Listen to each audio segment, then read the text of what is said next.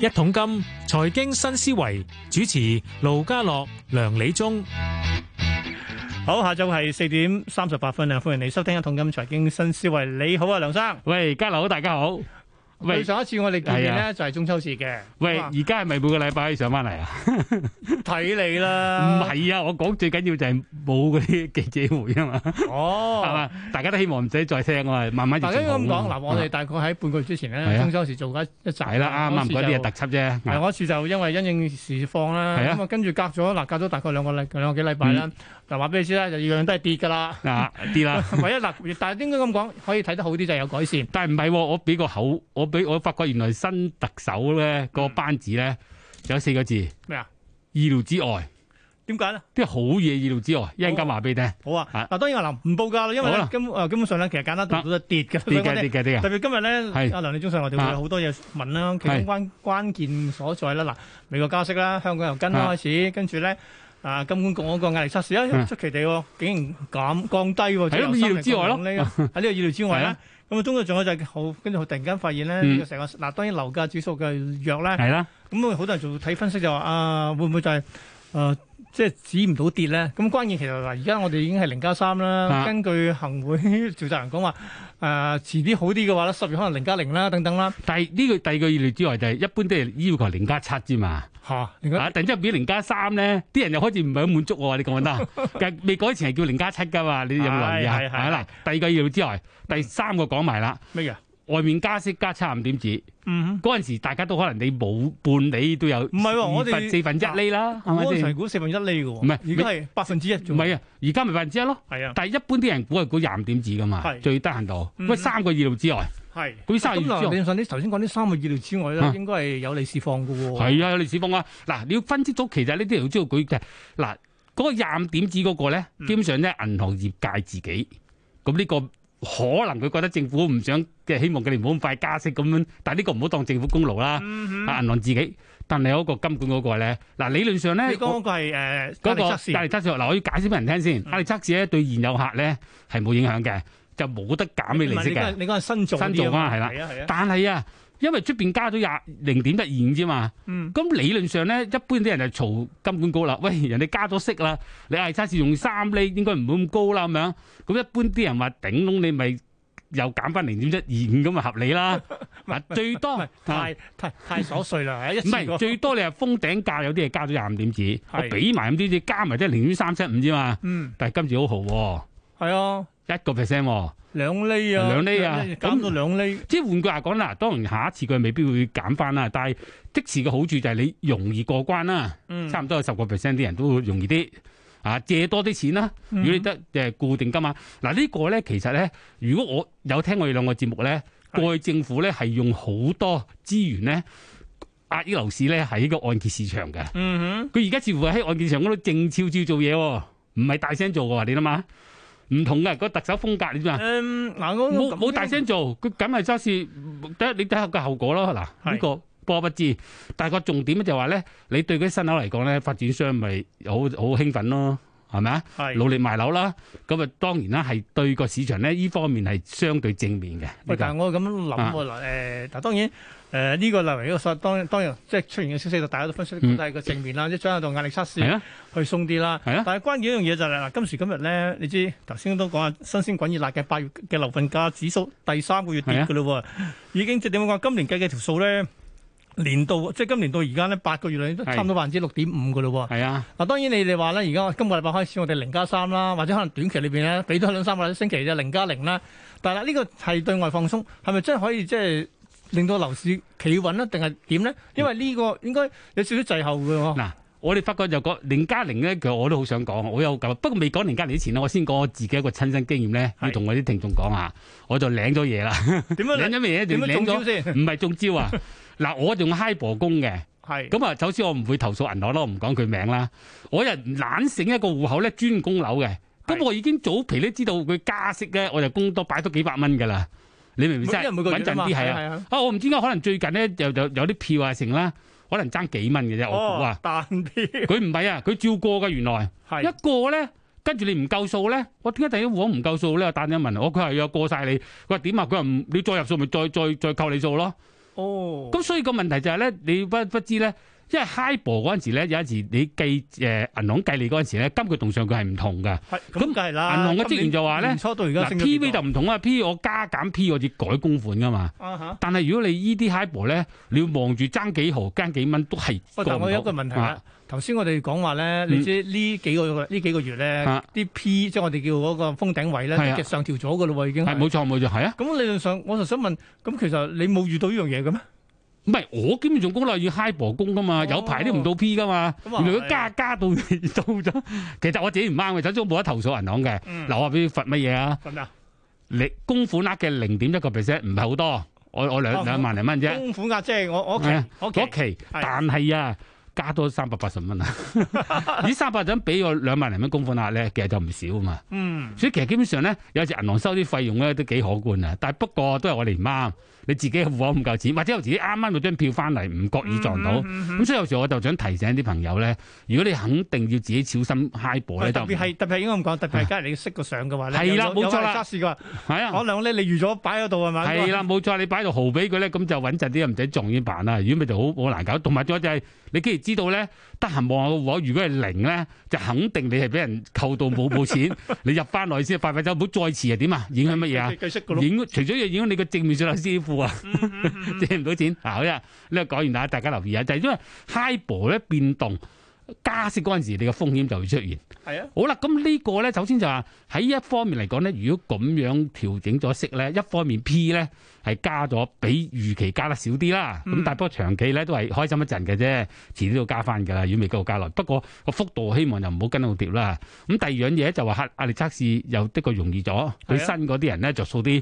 不過咧就咁講啦，我哋喺個節目成日提醒人哋預多幾幾利息供供樓㗎嘛，你咪知你嘅喂反而資助我嗰都度。咁諗啊喎，係咪即係你同啲行家傾咧？啊係咪真係兩厘就算啦？定係仲更加高啲先？誒，呃其實咧嗰陣時係因為咧誒未預佢加息㗎嘛。係如果加息嗰陣時，你自己因應咯。其實我自己睇，因為你而家個息率係向上咧，你有條件就誒、呃另外喺第二方面使少啲啦。你係明唔明先啊？咁啊應該預留多啲供樓嘅，因為供樓咧，我成日覺得咧，你如果做咗業主咧，第一你享受嗰層樓，或者佢租金收、投資收，或者住緊啊，嗯咁你有責任噶嘛？你唔可以唔你唔可以唔供噶嘛？係咪先啊？啱咪先？嗯同埋你你好你一一個一個一唔供嘅話，你成個信貸就好大問題係噶嘛你。個花幾多個花咗㗎啦？啊係啊，花咗啦嘛。好啦，依家第第二個問題，哇，反而咧，你睇啲人嘅反應咧，誒、嗯似乎咧，誒、呃、個別人冇乜反應。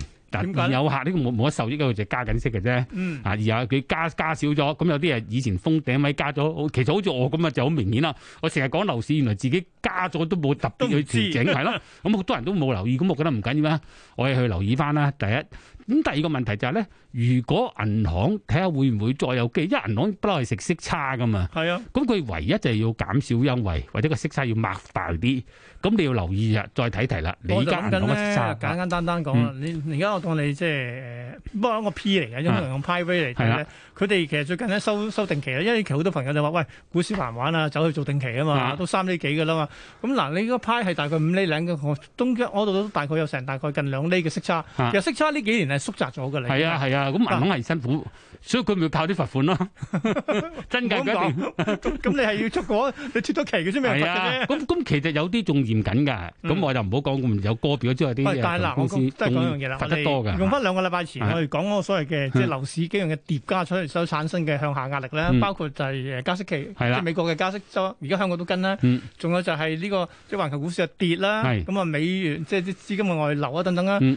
喂，咁而家搞法咧，即係香港嗱我嗱星期一咧係羅家聰啊，羅家聰嘅話咧，而家好似感覺上好似翻去翻九八年好似。咁佢就悲觀 唔啲係，嘅。咁佢係話嗱，因為今年嗱，而家去到而家，去到去到上個月八誒八月份嘅樓價指數係啊跌咗近百分之七，咁啊啊有啲你啲行家分析咧，佢話咧嗱誒短期裏邊可能仲會跌，可能近一成咁上下啦。喂，每年一成，假如佢話即係跌咗跌幾年嘅話，你都忘記我哋九八年嗰轉咧，係由九八去到零三，跌咗六年啦，係六成幾喎，會唔會咁啊先？我我自己睇就唔會嘅，我覺得，因為以前九八年跌嗰陣時咧，大家都要明白咧，嗰陣時跌有一個好緊要因素，而家冇啊，就係嗰陣時好多時用樓借買係借錢買樓，哦，即係你樓真係誒係一啦層一就壓一層壓壓就壓一層壓層，落去係啦哦咁。同埋嗰陣時好多係用孖展借咧，咁有咩問題火燒咧？連環船，佢就係銀行自動燒你啊！嗯而家譬如舉例子，你加息，你供得起咧冇事嘅，嗯供唔起同銀行傾，佢舒緩俾你都冇事。嗯，但係啲火燒連環船嗰陣時咧，你冇事供得要定期都要你補差價。係即係譬如你做啲 O.D. 嗰啲咧，譬如舉例子，佢認為你唔，因為佢嗰條條例咧就有權叫你補差價嘅。哦我哋好好明嘅，嗯即係等於你做孖展，冇冇錯啦嗯你補倉啦，係啦咁，嗰陣時銀行職員為咗穩陣，咪全部叫人補差價。咁你知啊，一拉一隻唔掂就成條切成條鏈唔掂啊嘛。咁咁佢一佢通常咪一層供一層係嗯啊啦，嘛，幾層咁但㗎嘛嗯係而家就少咗現象啦，因為後期金管局就借貸嗰度緊咗好多，係啦啊就用收入用係用收入現金啫流收入係啦係，少咗啦。呢、個係一個問題。第二個問題咧就係、其實基本上咧就誒睇翻轉頭咧，一路一路咧，政府呢一類咁樣咁多辣椒咧，嗯其實個樓市就唔係大眾市場，係，其實係一個小眾市場嗯或者叫窄嘅眾嗱，其市實場。講真啊嗱，去翻所有辣辣椒咧，不外乎都係講嗱，首先就係誒呃按揭成數方面啦，嗯誒呢幾呢其實呢幾年都有啲舉個例係誒首次可以去做到九成甚係至啦高啲啦嗯，但係最關鍵一樣嘢就係我啲叫做呃誒乜乜税啦、乜乜 D 啦，啊係咪？基本上最近即係我哋啲行家或者我啲媒體講真嗯咧，呢三年內轉手嗰啲 全部都都係選手嘅，真係轉手嗰啲都係選手啊冇嘅，錯因為冇錯仲要俾埋乜乜 D 添。啊係啦，咁所以咧，最近咧，譬如我哋同啲即係地產發展商講話，其實咧，喂，市開始立㗎啦，高位落咗嚟都大概近一成啦，係咪即係呢啲咩乜啲物物啲咧，可以鬆一鬆咧？你覺得機會大唔大咧？嗱，佢就講句，我哋叫人鬆啊，就係有利益㗎啦。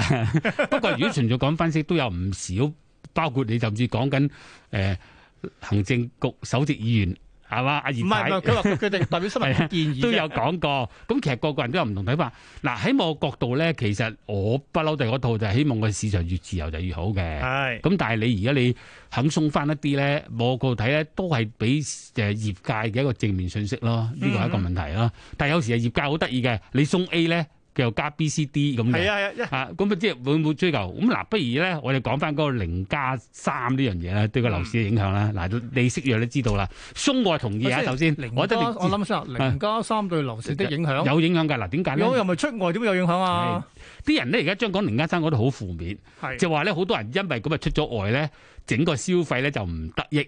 哦，因為佢話你去係啦有人翻嚟係呢唔需個要邏咩輯咧，就係以偏概全。嗱，我第一次要同政府講，政府又唔識，唔係唔識回應，佢唔回應，你真係阿新特首佢唔出嘢，唔講好多嘢噶嘛嗯。我同政府講啊，其實你玩埋啲人出外，你出幾多外啊？每年三次出外，唔通全香港人出晒咩？係唔係咁講咁易攞價㗎？你估真係咯，第一樣嘢，第二樣嘢，連翻喺度都照收費噶嘛。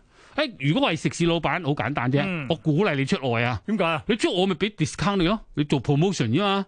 逢親出外嘅，我就平啲俾唔係，咁咪吸引人客啊嘛而家講佢出外係嚟港再翻翻嚟啊嘛。你。係唔係，嘛我總言之，你有人出外證明到，我就你嚟我個食肆，我平俾你，喂，你吸引人客啊嘛。哦嗱喺個逆境裏邊，你你唔好成日投訴政府，又話咁樣。第一，我就唔信走大啲人喺香港冇 係冇冇食嘢嘅，我唔信嘅。嗯不過都係少咗。跟住你話唔係好有消費力，嗰班走咗，嗰啲唔係嘛。嗰啲好豪嗰啲客，嗰啲未必係出外嗰啲嚟噶嘛，可能內地就係新加坡嚟啊、美國嚟嗰啲客咧，咁你唔好講嗰啲又又冇關唔。係我覺得係嗯嗱，呢個咧等於我即係星期一成日同阿阿阿 K 師又拗一樣嘢，佢話：，嘿，呢啲人估嚟出外咁翻嚟嘅話，嚟嗰啲通常都需要時間去消化咗你嘅消息，嚇咁仲要睇多你幾轉。舉個例，你啲誒城市 O K 嘅，咁咪嚟多啲咯。呢個呢個信心係慢慢嘅建立翻出嚟㗎嘛。呢個第一個問題，但係個重點唔係呢個，重點係香港有班人都消費到啊嘛。你而家整個發展係方便本地人嘅消費啊嘛，唔好誇張咗嗰啲人走咗，好似大量資金走晒啦，冇人喺香港食嘢咧就唔會嘅呢、個。不過做食肆咧，你哋要諗啲橋。你明啊？出完外之後，志完行之後，你張機票咪俾你一個九折 咯，啊咁咪得，你咪或者拍住啲旅行社嚟做都得㗎。好啦，嗱，不過唔好講呢個呢一、個咁樣嘅誒睇法問題啦，係有得拗。嗱，其實對我哋即時睇到係咩咧？就係、我哋自己有啲客咧係翻翻嚟簽約，誒，哦以前咧唔翻字㗎，因為佢嗰啲因為因為因為入入親嚟要成兩個禮拜係啦，而家啊佢嚟到翻翻嚟咧，佢可以做嘢，佢唔去食嘢啫嘛。係。商業上咧，嗱，工商部我哋見嗰啲同事咧係有益喂，嘅。咁呢個好正㗎會唔會就係零加三呢樣嘢咧？其實嚇開頭嘅諗法就係先刺激咗商務旅客先啊，喂。有一定商務，同埋再你好多成交正常翻啊！係，同埋例如咧咩成交就係咩成交不，如你買賣有時有啲佢慢慢等下噶嘛，而家佢都快上嚟啦嘛，搞晒啲即係搞正經嘢做下講句，唔好講吃喝玩樂。其實香港係除咗你吃喝玩樂，都仲有正經投資買賣噶嘛。嗯咁、以前好多保單、保險單、金融單都唔嚟字㗎，你明唔明啊？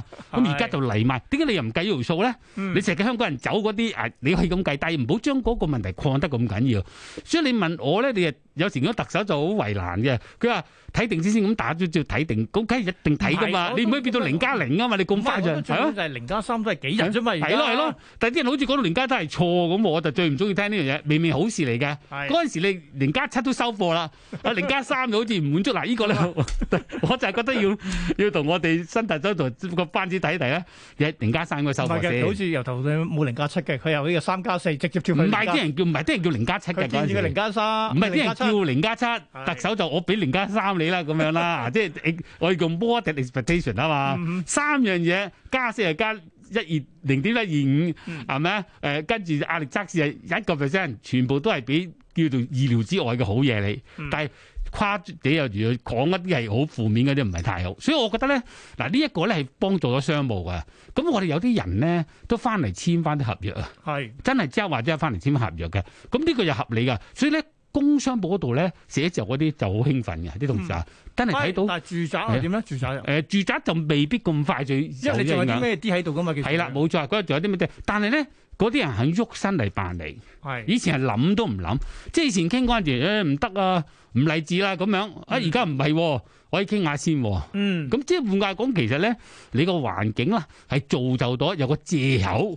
係叫啲人嚟下。嗱，有陣時做地產代理好咩好，投資者你你都先要嚟咗我間鋪嚟咗先喺傾下 偈噶嘛。咁而家係有得傾偈啊嘛。嗯嗱、呢個咧，你就唔好講法到嚟到即係點消費係另外。嗰啲人咧話俾你聽，佢唔係係佢自己睇消，唔係嗰啲生意人唔係佢睇新聞要嚟，係佢班香港嘅 partner 叫佢嚟要定佢嚟㗎啦。嗯打俾喂陳生陳大嚟啦嚟啦咁嘅，所以你唔使擔心啊。嗯呢一個係個好現實，我覺得而家好多人揾到不同世界各地嘅陳生陳太，就係、因為零加三明白嗱，所以呢個係其中一個效果嚟，嗯對將來好多成交咧係快咗嗱，呢個係有個我好處呢個需要時喺間度。睇喎，可能大概出人睇要㗎，嗱睇呢個啊誒九月份，所以十月份比較明顯啲啊，跟住通常話入得同田土入得田土廳都起碼要六個禮拜係喎，啦，冇錯。咁當然，作為普通市民去到零加零，梗係開心啲嘅。但係我又覺得咧，你一步埋一步先啦，要俾政府慢慢做嘢㗎嘛，咁佢都要睇住㗎嘛。喂，其實我仲有一個問題咧，都唔知有冇時間得翻啊講埋啦，盡快。佢哋話咧最近咧， 以前絕積咗好耐嘅三百萬樓盤出翻晒嚟喎，係啊。咁其實反映咗乜嘢先？係咪真係基本上有人要求售啊？定點先？唔係，而而家有求售嘅情況真係多咗好多㗎啦嗯，但係真係有呢個需要喺度嘅。有啊有有啲人咧睇到佢哋係唔介意嘅，一整個環境你睇都係同以前唔同啊嘛。係如果你真係覺得供唔起，或者你唔係再守耐嘅話，你咪早啲走咯。係有咗，同埋仲有就係咧，以前好事嗰陣時啊，經紀好、律師樓都唔注重嗰啲細人馬啦，係係而家就乜都要做啊嘛。係咁所以呢句話講。所以突然間就話，可能我同你啊講，哦代你話三百萬樓有啊，而家係啊，唔係，所以換句話講，唔係啊，係代你揾翻。喂，阿陳太嗰陣時，你提過你個仔可能三百萬都有興趣咁，即係即係揾翻佢。哦嗱、整個商業活動咧係互係互聯嘅。咁其實而家係睇到咧，無論點係嗰個誒端倪起咗，嗯咁係係都生意額咧係慢慢起緊翻，但係需要個時間去部署。嗯但係當然啦，都係仲有好多不明嘅因素嘅。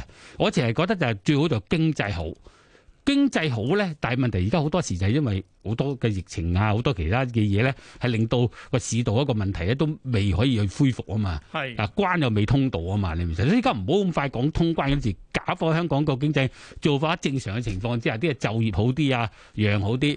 咁所以呢個嚟講咧，我就覺得係希望你有一個真實嘅數據咧，去到政府逐步逐步同你去修改。唔係我即係我即係正如我都覺得啊係啊，喂，你零加三都係今日先第三日啫，係啊咁你睇成唔成效，你都起碼兩個禮拜啦，係嘛？一定要啦，一定要啦，係咪先？不過我肯定咧，就係、如果你誒呃喺、個別行業裏邊咧，嗯，你你有時冇錯嘅。你話講啲娛樂食肆外人嚟咧，呢、個推斷合理嘅，佢入唔到嚟或者冇咩興趣嚟。但係如果辦正經事嗰班咧，即刻嚟即係㗎啦商。務咯，我哋有商務講先就即係啦咁嗰度嚟講，你就算旅遊都帶到噶嘛，航運都帶到噶嘛，咁變咗好多時咧個形勢係之前係唔同咗嘅。係咁香港如果你有翻之前嗰個獨特優惠咧，你可能個效果會 discount 咗啲啲，嗯但係唔係零啊嘛。所以我覺得咧，大家睇個問題要第一正面一啲。當然啦，有啲人開心啲，佢去外消費，咁你唔可以 expect 佢使晒全部錢唔喺香港消費嘅。我又始終唔信呢樣 嘢嘅。佢又唔翻嚟，係啦，啱啊！你出去咪咯，嗰度講咪你做喂翻而且推講廣真咯。佢出邊都係兩三個禮拜啫。 好爭禮拜啫，所以我覺得呢啲唔緊，同埋仲有你唔同產品，你可能都益咗香港嗰啲快餐食店啊，好多人喺香誒，即係佢要喺度隔離嗰陣時，佢食咗唔同特特別嘅，咁你做一個唔同嘅銷售方法，你個產品應用到所一以咪佢頭樣得先㗎。講樣嘢啦，梗係話，誒，你啱啱喺來港有張 boarding pass 㗎，平俾冇你錯啦，又冇錯啦，用係啫啦，係啦，係啦，咁啊，大家共共好啦，大家都開心啦，啱唔啱係先？啦，我話嗯咁啊呢個就係當然係最新嘅形勢啦，但係咧其實咧啊。你知唔知？我聽日有咗話李耀智就啊講你內地嗰啲喎，啊因為好似係內地咧，內地啲人話好頭痕啦，咁啊啊即係睇到今日啲內房跌到失所，但係咧出奇地咧最近咧啊，內地啲樓房啊，都竟然有啲叫日光盤喎，好咁即係緊一要嗯日之內買得晒，咁你話誒咩事啊？發生咩事咧？個原來話咧誒，因為咧佢嗱內地即係你知而家所謂新樓嗰啲批售咧係要經政府批噶嘛，啊！佢都肯接受個價平 啊。哦，咁嗱，即係你以前咧大家面對現實咗啊以前咧叫咩啊限限限限限降令，即係唔俾你降價噶嘛。而家都係冇辦法啦，你要去貨嘅話係咧，啦，即係佢嘅政策。策幫你，咁我我就我成日覺得嘅咁嗱，佢聽話最近買得好嗰啲咧，嗯全部咧都係俾誒市場嘅二手價，不過二手價可能成嘅，因為成價成交唔到啊，啱係要折讓下咗四成喎。會㗎會㗎。